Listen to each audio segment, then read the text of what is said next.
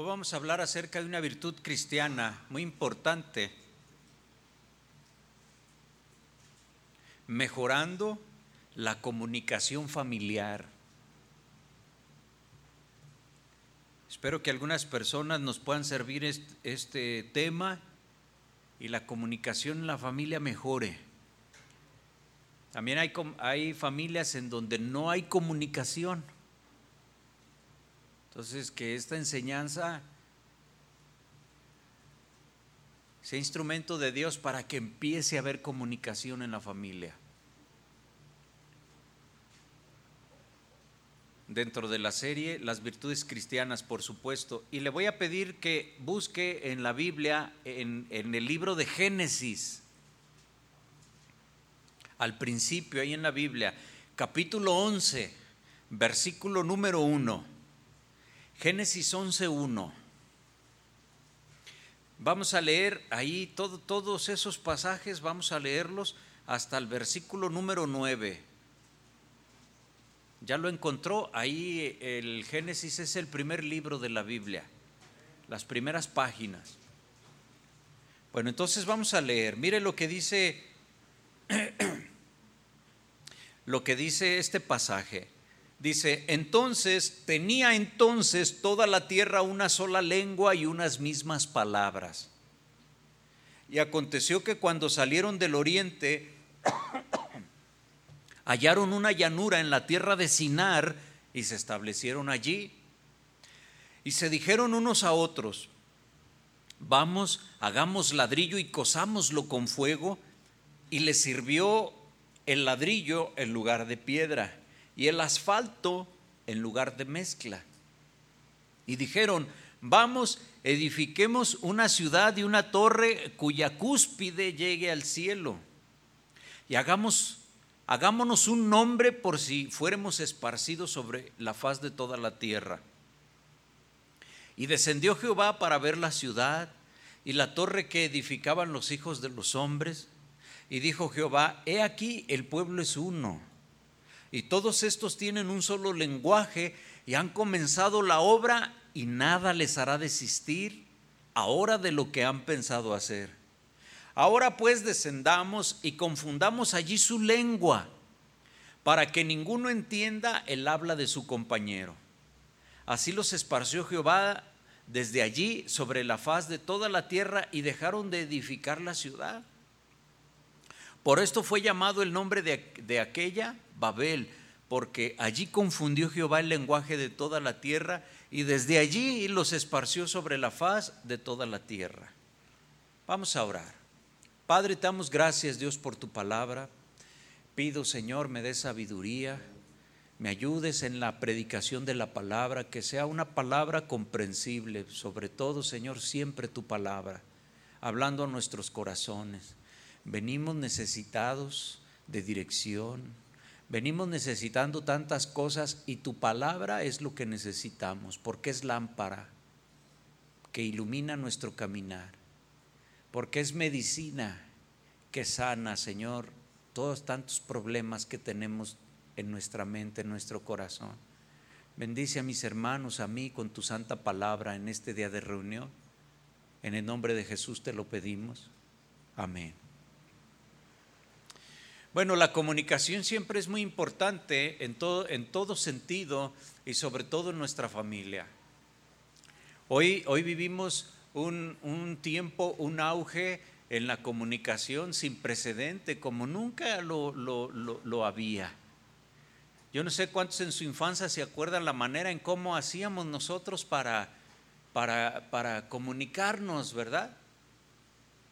¿Se acuerda cuando usted a un a un vaso desechable eh, eh, o a una latita usada le ponía una cuerda y por allá en unos 5 o 6 metros le ponía otra y, por ahí se, se, iban algunas ondas de sonido, ¿verdad? Y nos sorprendíamos cuando el maestro nos enseñó eso en la escuela, ¿verdad? Hace poco vinieron unos sobrinos de Estados Unidos y, y estaban jugando con, eso, con mi hijo, no sé quién les enseñó eso, ¿verdad? Pero yo me acordé de otra cosa, agarré ese vasito y le empecé a dar y les empecé a hacer un sonido de una gallina. ¿Verdad? Y ellos estaban, este, una gallina, ¿verdad? La comunicación es tan importante y, hoy vivimos tiempos en donde comunicarse pues es, es muy fácil, es una bendición. Bueno, en este caso, en esta historia, la Torre de Babel, que esta historia es conocida por personas que no son lectores de la Biblia, si usted se fija, ¿verdad? ¿Se acuerda que, que eh, estas historias que parecen fantasiosas, parecen cuentos, fábulas? La Torre de Babel, ¿verdad? ¿Cómo iban a construir una, una torre que fuera a llegar hasta el cielo? ¿Cómo es posible? Algunas personas quizás lo relacionan a aquel frijolito mágico, ¿verdad? Que, que, lo sembró, no sé quién era el que lo sembró, ¿verdad? No era Pepito el de los cuentos, ¿verdad? Pero lo sembró y, y ese, ese frijolito creció y allá en las nubes vivían puros gigantes. Entonces la gente ve algunas historias de la Biblia y las ve así como cuentos como historias que, que, quizás a algún ocioso se le, se le ocurrió escribirlas ahí en la Biblia, pero para nosotros son reales. En ningún momento se dice que estas personas iban a lograrlo. Lo que la Biblia dice es que no iban a desistir porque había unidad. Entonces el primer punto que nosotros tenemos que entender aquí es que cuando en una familia, en un matrimonio, en una casa, en una iglesia, etcétera, etcétera, hay unidad, las personas eh, luchan por sus objetivos. Independientemente de si los logran o no, viven luchando se mueren en el intento. Y eso es lo que les iba a pasar a ellos. No iban a poder hacer un edificio con ladrillos, ¿verdad? Que llegara hasta el cielo. No lo iban a poder hacer. No sabemos qué tanta altura pudieran ellos alcanzar. No sabemos cuántas generaciones tendrían que pasar, cuánta gente moría y cuántos, pero no lo iban a, a lograr. Pero por la unidad y la determinación que tenían, no iban a cejar en su empeño. Y eso es lo que está diciendo la palabra de Dios. Pero iban a perder el tiempo en eso. Es tan importante la comunicación que para que dejaran de construir la torre de Babel, lo único que hizo Dios fue confundir sus lenguajes para que no se pudieran comunicar los unos con los otros. Era una obra infructuosa en ese caso. ¿Y qué hizo Dios? Dice que Dios descendió y, miró lo que andaban haciendo, ¿sí? Dice, estos no van a dejar, están perdiendo el tiempo. ¿Cuál era su propósito? Y va, vamos a construir una torre que llegue hasta el cielo. Seguramente era también un lenguaje metafórico es decir, una torre alta probablemente se referían a eso. No necesariamente que llegaran al cielo, sino que fuera tan alta. Ha visto en estas grandes ciudades cómo eh, los edificios en Nueva York, por ejemplo, hay una época en donde no se ve el final de los edificios por las nubes. Es impresionante que la gente camina, voltea y, no alcanza a ver dónde, dónde, terminan. Ahí el Empire State no lo ven donde se subió King Kong, porque tapa las nubes. Y es impresionante, ¿verdad? Ellos, la motivación de ellos era, si Dios nos esparce sobre la tierra, nos hagamos un nombre. Entonces, una de las motivaciones de ellos era el reconocimiento podemos ahí hablar de ambición, ¿sí? motivaciones no, no correctas, no bíblicas de lo que Dios quería. Entonces mucha gente está empecinada en lograr algo que su motivación no es quizás la más correcta o la más edificante, la más buena. Lo único que Dios hizo fue confundir sus lenguajes, no se pudieron comunicar los unos con otros, al no poder comunicarse, dejaron de edificar. ¿Sí?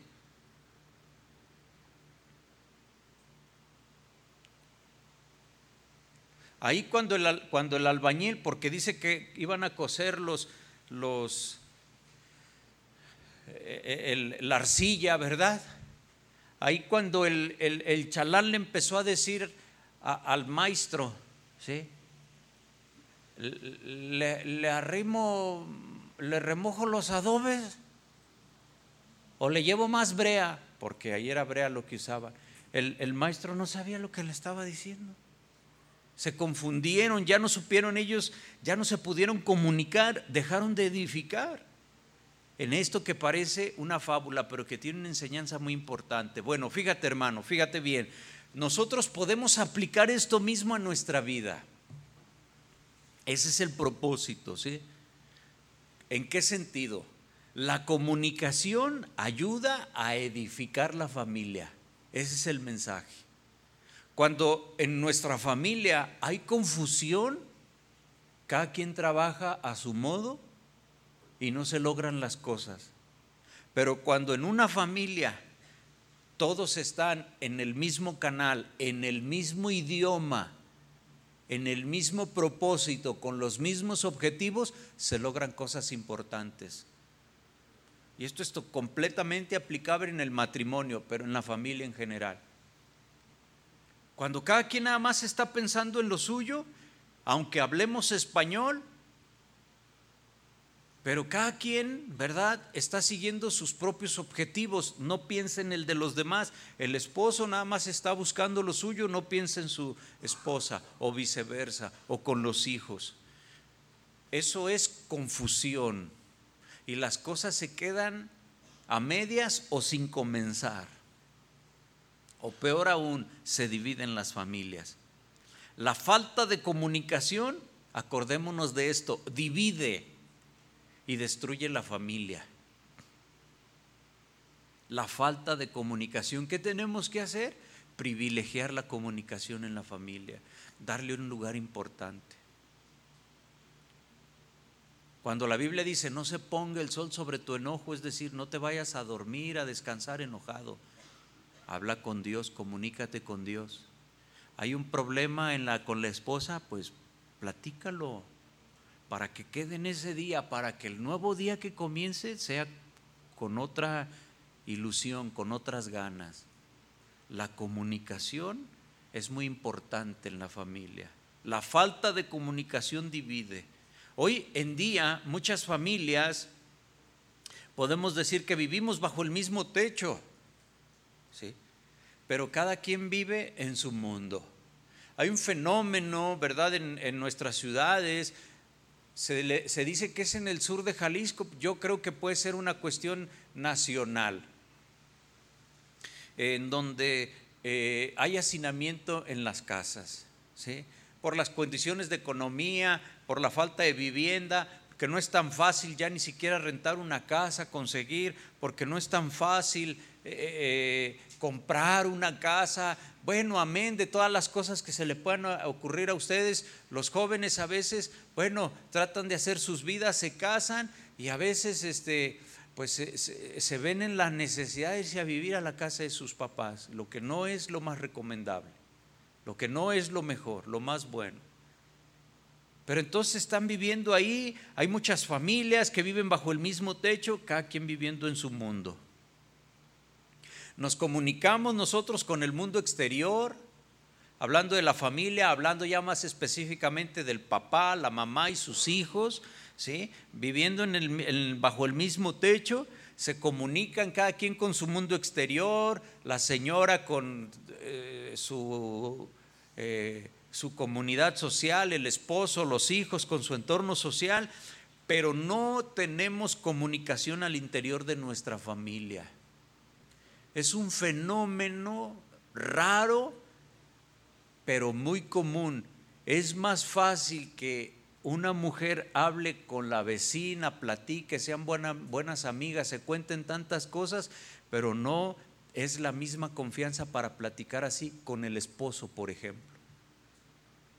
Los hijos lo mismo, y lo vemos como normal, lo vemos, bueno, es que es normal que los muchachos le tengan más confianza a sus amigos que a su papá y a su mamá. Lo vemos como normal cuando no debe de ser así. No debe de ser así. Usted no le debe de tener más confianza a la comadre que a su esposo. Y ahí le anda contando problemas de su esposo, problemas que tiene, le anda contando a medio mundo.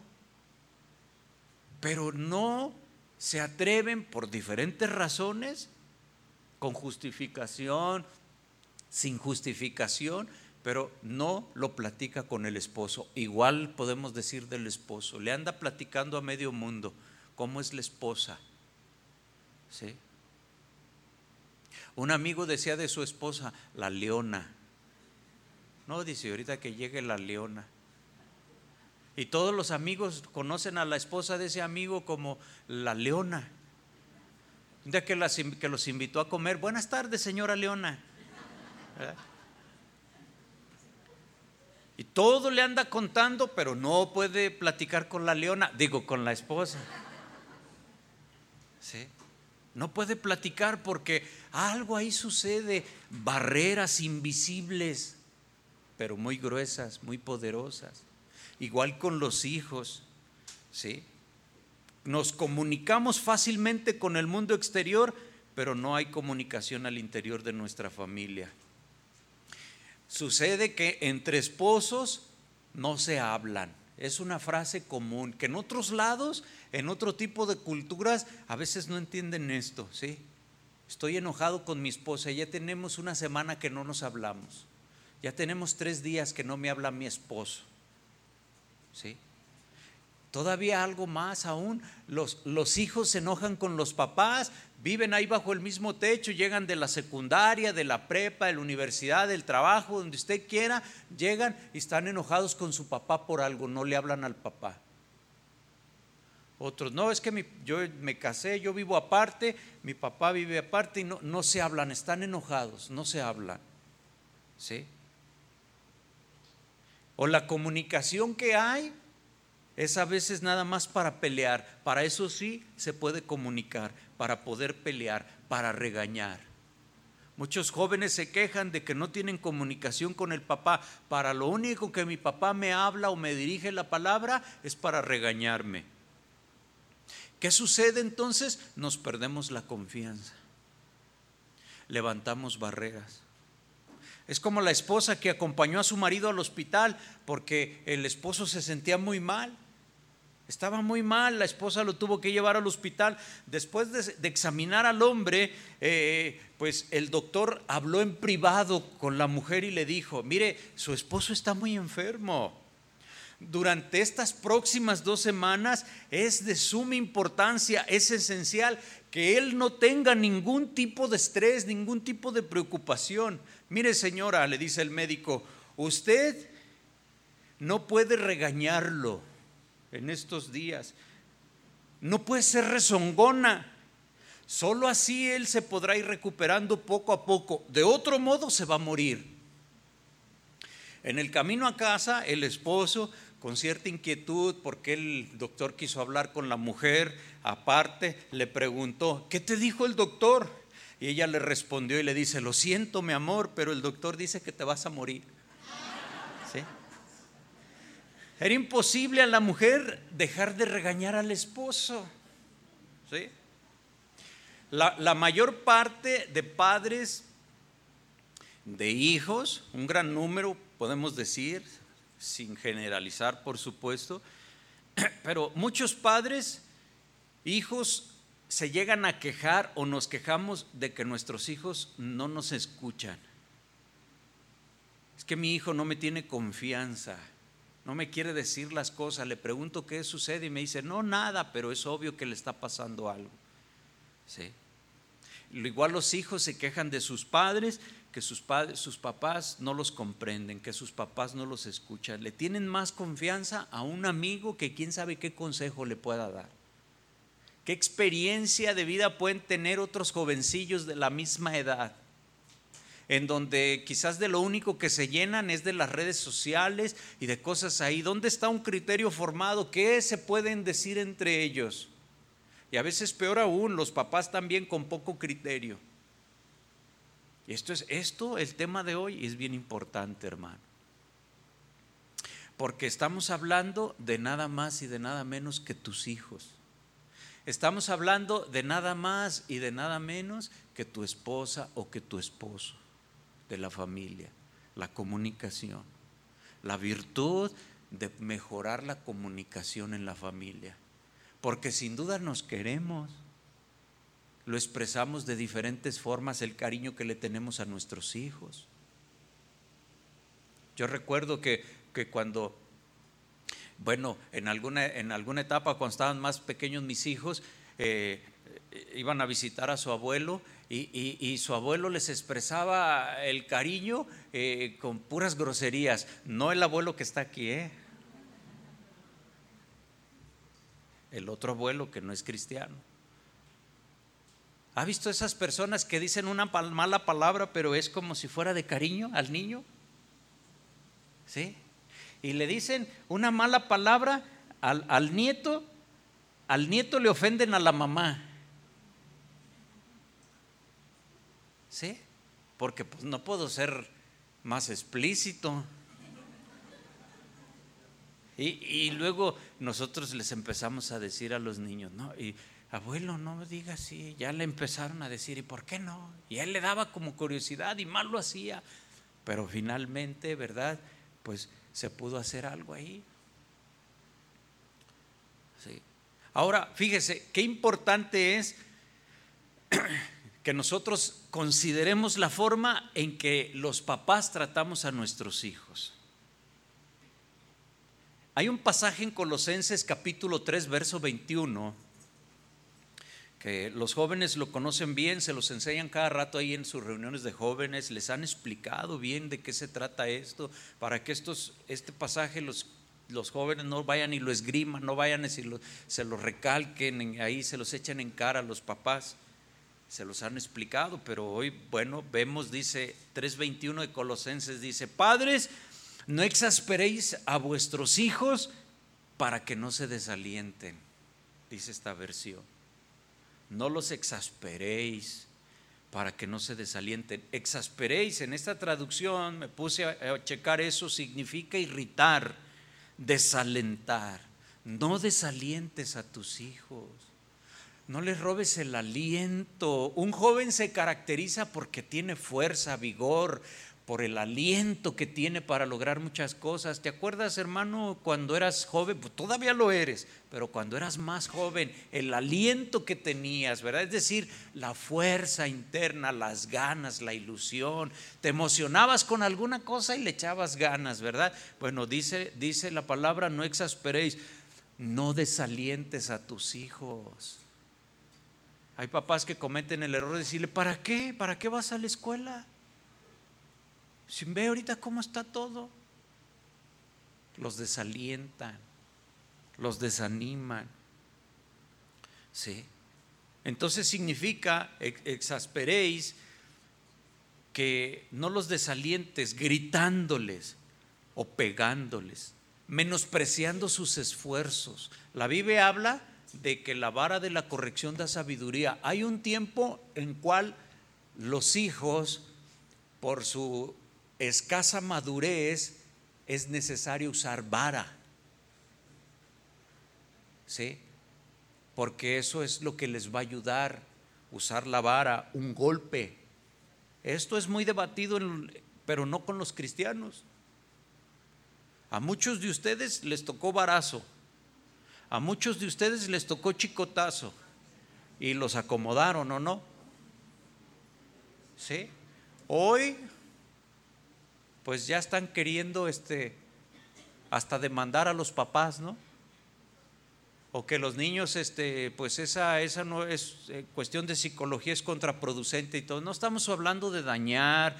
Un papá que no está sano en su corazón, pues imagínese entonces no se mide en la vara y lastima. No se trata de lastimar ni de sacar corajes con ellos. Eh, la idea es corregir y cuando los niños son pequeños no entienden de otra forma más que con la vara.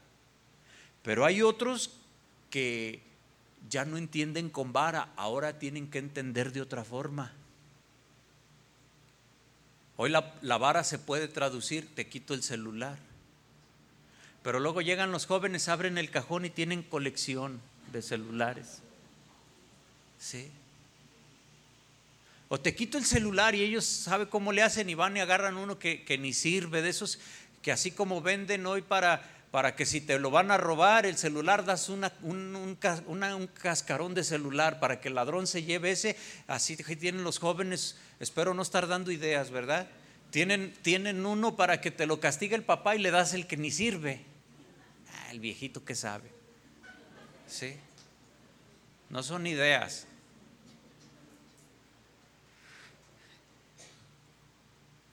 Exasperar significa desalentar a los hijos gritándoles, pegándoles, menospreciando sus esfuerzos.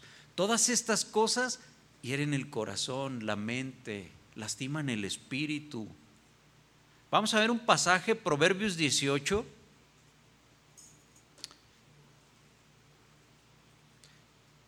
Versículo 14, ya lo tengo yo aquí. Dice, la traducción lenguaje actual dice, con ánimo se alivia al enfermo.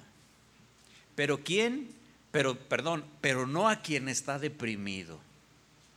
¿Sí? Una persona que está deprimida, es decir, una persona que tiene un conflicto interno, emocional, no se le puede ayudar con medicina. Así les den amprazolam, tafil, lo que sea, no los pueden ayudar. ¿Sí? Entonces, eh, vemos nosotros que cuando tú le lastimas el corazón a tu hijo, esos resentimientos no, no, no se curan sino solamente con la palabra de Dios. ¿Sí? ¿Quién puede ayudar al que tiene un, un, espíritu angustiado, al que cayó en depresión? Hay muchas terapias y hay muchas cosas que, que pueden ayudar, ¿sí? Pero aquí la palabra de Dios nos está hablando de que nosotros podamos comunicarnos. Todas estas cosas, toda esta gritería entre la familia, esposos, hijos, etcétera, etcétera, contribuyen a que las personas creen una barrera, se desalienten, se desanimen, y más en el caso de nuestros hijos. Este versículo que leíamos eh, dice que los padres no exasperen a sus hijos, que no los traten con desigualdad, también se interpreta así, o hay otras versiones que así lo muestran, o que no traten a sus hijos con desprecio. Qué mal es que un padre trate con desigualdad a sus hijos y que se los haga saber. A este sí porque es hijo, yo quería puros varoncitos y, y a la niña no porque es niña. A veces pensamos, no, eso era antes, ya no se ve eso, pero hay cosas que son que están en el subconsciente de las personas que anidaron por, por unos meses la noticia de tener un varón y cuando les dicen que es mujer, parece, pareciera que se desaniman o al revés. Pero como me voy a ver muy mal si lo digo, entonces se lo están guardando, se lo quedan y inconscientemente lo muestran con sus actitudes, como haciendo preferencias o diferencias. Y debemos de encarar todo eso delante de Dios. Si tu hijo se queja de que a él no lo quieres y quieres más al hermano, ponte a hablar con él, ponte en oración, pídele sabiduría a Dios, a ver si es verdad lo que está diciendo o a ver si nada más es una apreciación de ese muchacho. O a ver si es nada más algo de donde él se quiere agarrar para escabullirse de una disciplina, pero busca corregir esa situación. ¿Sí? ¿Cuál es la consecuencia de no seguir este consejo? No exasperar, no desanimar a los hijos, ¿sí? Tratarlos con desigualdad, con desprecio inclusive. Suena raro que un padre trate con desprecio a su hijo, ¿verdad? Pero a veces las actitudes inconscientes hacen sentir al hijo así, aunque el padre no, esté, no, no lo vea de esa forma. Él dice, yo lo quiero, pero algo está pasando que su hijo ve que lo tratan con desprecio. Déjame decirte, joven, si tu papá te disciplina es porque te quiere. ¿Tú cuántas veces has escuchado, joven, que dice la escritura que Dios al que ama disciplina? Dice, y pone el ejemplo, así como el padre disciplina a sus hijos, así Dios nos disciplina por amor. Entonces, si tu padre te está disciplinando y castigando, no es porque no te quiere, sino es porque quiere corregirte, le preocupa que tú sigas con esas actitudes. ¿O no es así, papás? ¿Sí? La consecuencia de no seguir este consejo es que los hijos se desaniman, porque dice la Biblia, para que no se desalienten. Pueden inclusive llegar a decir, pues ¿para qué sigo estudiando si mi padre ni me apoya, ni le interesa? ¿Sí? ¿Para qué me porto bien si él ni cuenta se da, ni les interesa? o él hace cosas peores que yo. Cuando usted habla con sus hijos, pregúntese siempre o analice eso. ¿Usted está tratando de edificarlos o los quiere nada más controlar? ¿Nada más quiere controlarlos o quiere edificarlos, crecerlos, ayudarles? Piensa en eso. ¿Los quiere apoyar o solo se preocupa en la forma que ellos lo hacen ver a usted? ¿O solo le interesan las apariencias que digan que tiene un hijo descarriado? ¿Y nada más te preocupa eso o realmente los quieres apoyar? Tenemos que pensar en eso los padres. Los padres cristianos, estamos hablando de virtudes cristianas. A veces nos concentramos tanto en las apariencias, yo soy pastor, entonces mis hijos los tengo que controlar porque, pues si no, ¿qué clase de pastor soy? Y se nos vienen a los pastores un montón de pasajes. El que no sabe gobernar bien su casa, ¿cómo gobernará la iglesia de Dios, las cosas de Dios? Entonces, nada más estamos preocupándonos cómo nos hacen ver a nosotros y los queremos controlar o realmente los estamos apoyando. Para todo eso es importante la comunicación unas pocas palabras, no te imaginas, hermano, el gran impacto que puede tener sobre el corazón de sus hijos. Yo estoy seguro que si diéramos oportunidad, muchos de ustedes recuerdan alguna frase célebre, una máxima de sus padres. Yo me acuerdo que mi papá siempre decía esto, algo que tú tienes como verdad, algo que tú tienes bueno. Hablando de las cosas positivas, también seguramente podrás acordarte de las algunas malas palabras de tu papá, pero no estamos en ese sentido. Sino tratando de mostrar que lo bueno se queda. Yo me acuerdo que mi papá me decía esto. Y ahora que tú tienes hijos, esas palabras de tu papá tienen una relevancia tan importante en tu corazón. ¿Cuánta razón tenía el viejo? ¿Sí? Las palabras de aliento pueden ser recordadas durante toda la vida. Las palabras de desprecio o de ataque también pueden destruir toda una vida y se pueden recordar para siempre. Qué triste llega a ser que para la familia que un padre o una mamá se quede sola todo el día con sus hijos, ¿sí? sus hijos no le dirijan la palabra a la mamá. Simplemente porque sienten que no tienen nada de qué hablar. Pues, ¿Qué le digo? No, no hay nada de qué hablar, no tengo nada que decirle a mi mamá. Para que pareciera que son dos completos desconocidos. Está la mamá entre que va al mercado, que va al tianguis, y, se sale y ve al hijo, a la hija ahí con los audífonos, con el teléfono, con las patas en el sillón, perdón, con los pies. Y va a sus mandados y viene y lo ve en el mismo lugar. Dice, oye, pues si quiere agarra el teléfono con la otra mano ya. ¿Sí? Y la mamá anda haciendo para un lado, para otro, y los jóvenes ahí metidos con sus audífonos o con algo porque parece que no hay nada de qué hablar. Cuando la comunicación es tan agradable. ¿No se ha ido usted a tomar un cafecito ahí a los portales, a la casa de, algún amigo que lo invita, va con su esposa y, y, ay, se fue la hora y mira, nos agarramos en la plática, ¿sí? Y las mujeres se agarran en la plática. Yo le digo a mi esposa, enfríate porque ya nos vamos. Me dice, ¿de qué? De la boca, váyanse enfriando. ¿Sí? Llévense una bufanda para que salgan ahí tapadas. Y, la comunicación es tan importante Porque, bueno, está uno platicando y platica uno esto y platica uno tantas cosas. Imagínese cuando usted se sienta con sus hijos y usted empieza a platicar. Qué bendición poder platicar con la familia. Hay tantas cosas que se pierden. ¿sí? A veces parece que somos completos desconocidos. Pero ¿cómo podemos con la ayuda de Dios? Por supuesto, no hay de otra, mejorar la comunicación con nuestra familia, con nuestros hijos, con el esposo, la esposa.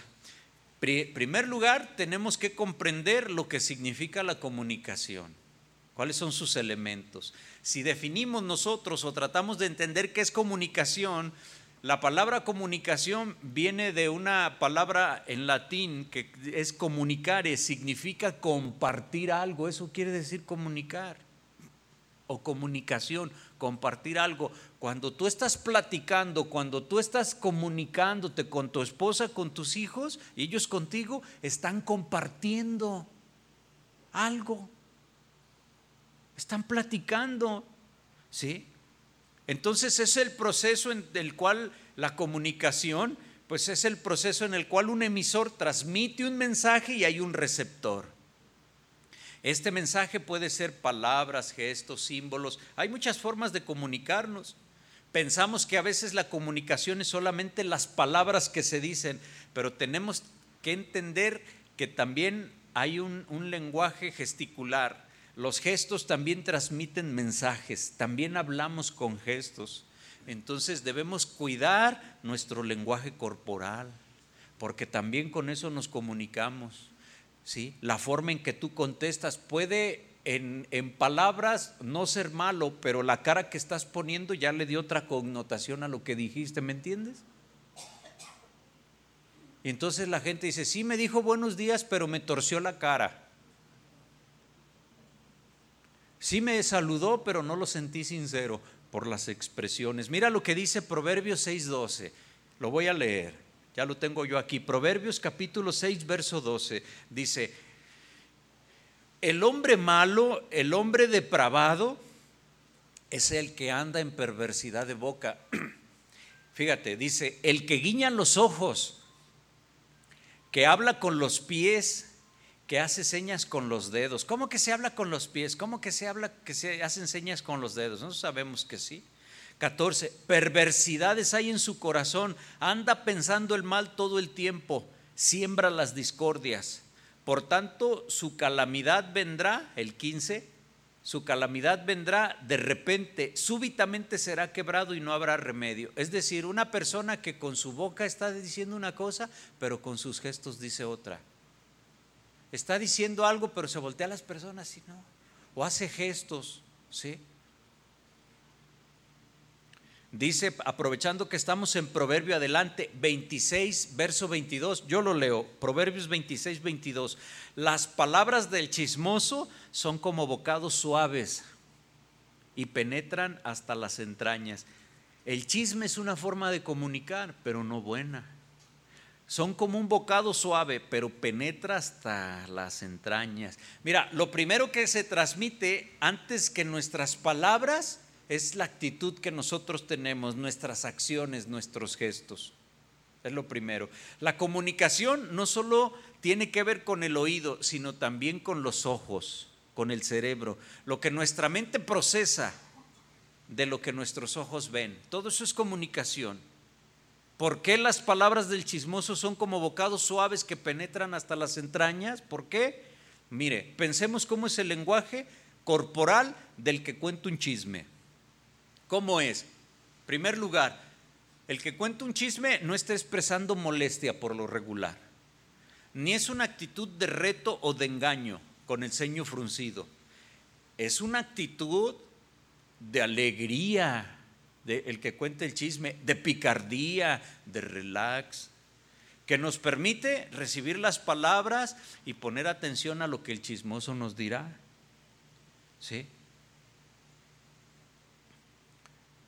¿Por qué las palabras que nosotros les decimos a nuestros hijos o las palabras que les decimos a nuestros padres, a la esposa, por qué no son como bocados suaves? Porque por lo general nuestro lenguaje corporal pone a la defensiva al receptor, a tu esposa o a tus hijos, si tu ceño está fruncido. Entonces, la comunicación es, es, por supuesto, verbal, pero también estás expresando muchas cosas con tus actitudes. Entonces también tienes que cuidar eso cuando hablas con tu esposo, con tus hijos. Por eso a veces quieres hablar con tu esposa, te ve la cara y dice, ya va a empezar este otra vez. Sí. Nuestras manos a veces pueden estar en una actitud de regaño, de reproche, el tono de voz, etcétera, etcétera. Entonces, inmediatamente, ¿qué pasa? Nos ponemos a la defensiva y el mensaje ya no se recibe igual. Entonces, ¿quieres hablar con tus hijos? Y, vas a cuidar lo que dices, pero también cuida tu actitud para que tus hijos no se pongan a la defensiva, para que tu esposa o tu esposo no se pongan a la defensiva y puedan recibir. Tenemos que saber que el proceso de comunicación de un mensaje, bueno, hay situaciones que afectan la buena recepción del mensaje. A esas interferencias las conocemos como ruido, ¿verdad? Pero hablando nosotros en, mejorar la comunicación de la familia, ¿qué ruidos, qué barreras nosotros tenemos que cuidar? Bueno, el, interrumpir al que nos está hablando si nosotros por el celular nos estamos comunicando, hay cierta estática, interferencia, vas pasando por un lugar, se pierde la comunicación. Ese ejemplo trasladado a la familia, al, mejorar la comunicación, todas esas interferencias, ¿sí? serían el estar interrumpiendo. Dice Proverbios 18, verso 3. Yo lo leo. Proverbios 18, 3 en esta traducción dice, es muy tonto y vergonzoso responder antes de escuchar. Entonces tienes que saber escuchar. ¿Sí? Dios nos hizo, fíjate cómo nos hizo Dios. ¿Cuántos oídos nos puso el Señor? Dos. ¿Cuántas bocas nos puso? Una. Esto es para que oigamos más y discutamos menos. ¿Sí? No podemos comunicarnos bien porque no dejamos a veces hablar a nuestros hijos. Tienes que también saberlos escuchar. ¿Sí? Tienes que saber escuchar a tu esposa. Tienes que saber escuchar a tu esposo. No responder antes de escuchar. No reprochar mientras nos están hablando. ¿Sí? Si queremos mejorar nuestra comunicación, tenemos que tener cortesía, la sabiduría de saber escuchar lo que nos están diciendo, analizarlo y después contestar. Eso es comunicación. Dile al que tienes a un lado, sí entendí. ¿Sabes cuál es otro ruido que interfiere? La falta de atención. Proverbios 4:20 nos dice en general a todos los hijos de Dios, pero aplica en esto que le voy a decir. Proverbios 4:20, hijo mío, presta atención a lo que te digo, dice esta traducción, y escucha atentamente mis palabras, no las pierdas de vista, tenlas siempre presente. Ellas, la palabra de Dios, dan vida a los que la escuchan, son como la salud para el cuerpo. Y lo que yo quiero relevar aquí es o resaltar es el 20. Presta atención a lo que te digo, nos dice el Señor. En esa figura nosotros debemos de prestar atención. Es de amabilidad, es de respeto prestar atención. Es bueno prestar atención. Así como a nosotros nos gusta que nos pongan atención cuando estamos diciendo algo, eso mismo quieren todos los demás. ¿Sí? Acuérdese, comunicar quiere decir compartir. Cuando platicamos, cuando estamos comunicándonos, estamos compartiendo.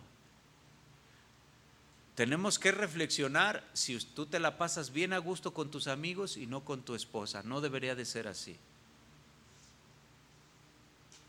O igual las mujeres, con las amigas bien a gusto y con el esposo, pues resignación. No. No puede ser así. Hay que trabajar en cambiar eso. Es el amor de tu vida. ¿Te acuerdas cuando eran novios? ¿Sí? ¿Te acuerdas cuando eran novios? Todo el rato querían estar juntos, no lo oían a nadie más. ¿Y por qué el casarse parece que viene a, voltear las cosas? A veces escucho a los papás que me dicen, oye, pues, mis hijos, pastor, hable con ellos porque todo el rato con el novio, el novio. ¿Sí? se, va de aquí de la casa el novio, dice, se va, apenas yo creo que va aquí dando vuelta a la esquina y, ya, ya van hablando por teléfono. Y todo el rato y todo el rato. Y se casan esos y, y ya no hay esa comunicación. ¿Sí?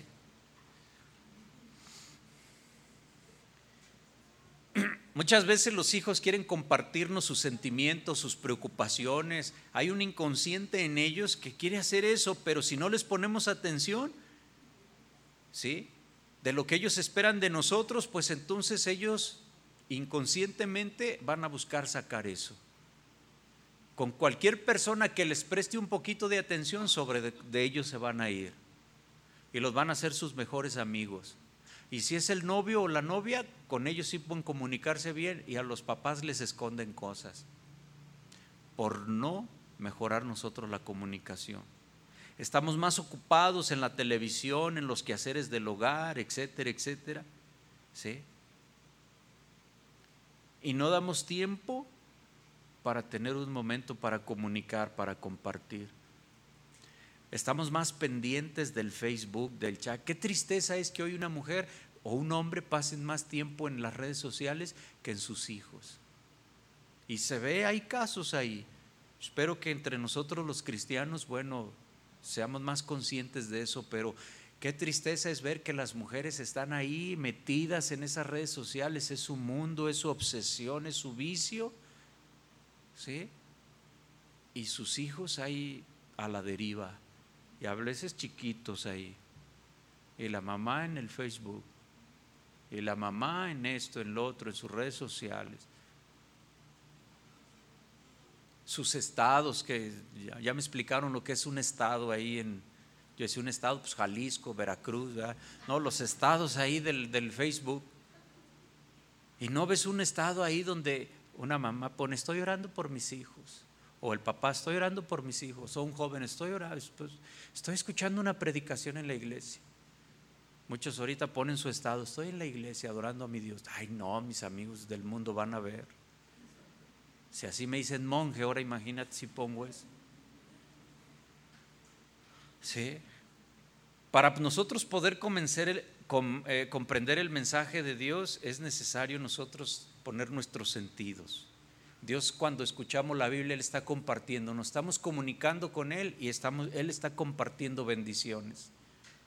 Estamos compartiendo con el Señor. ¿Sí?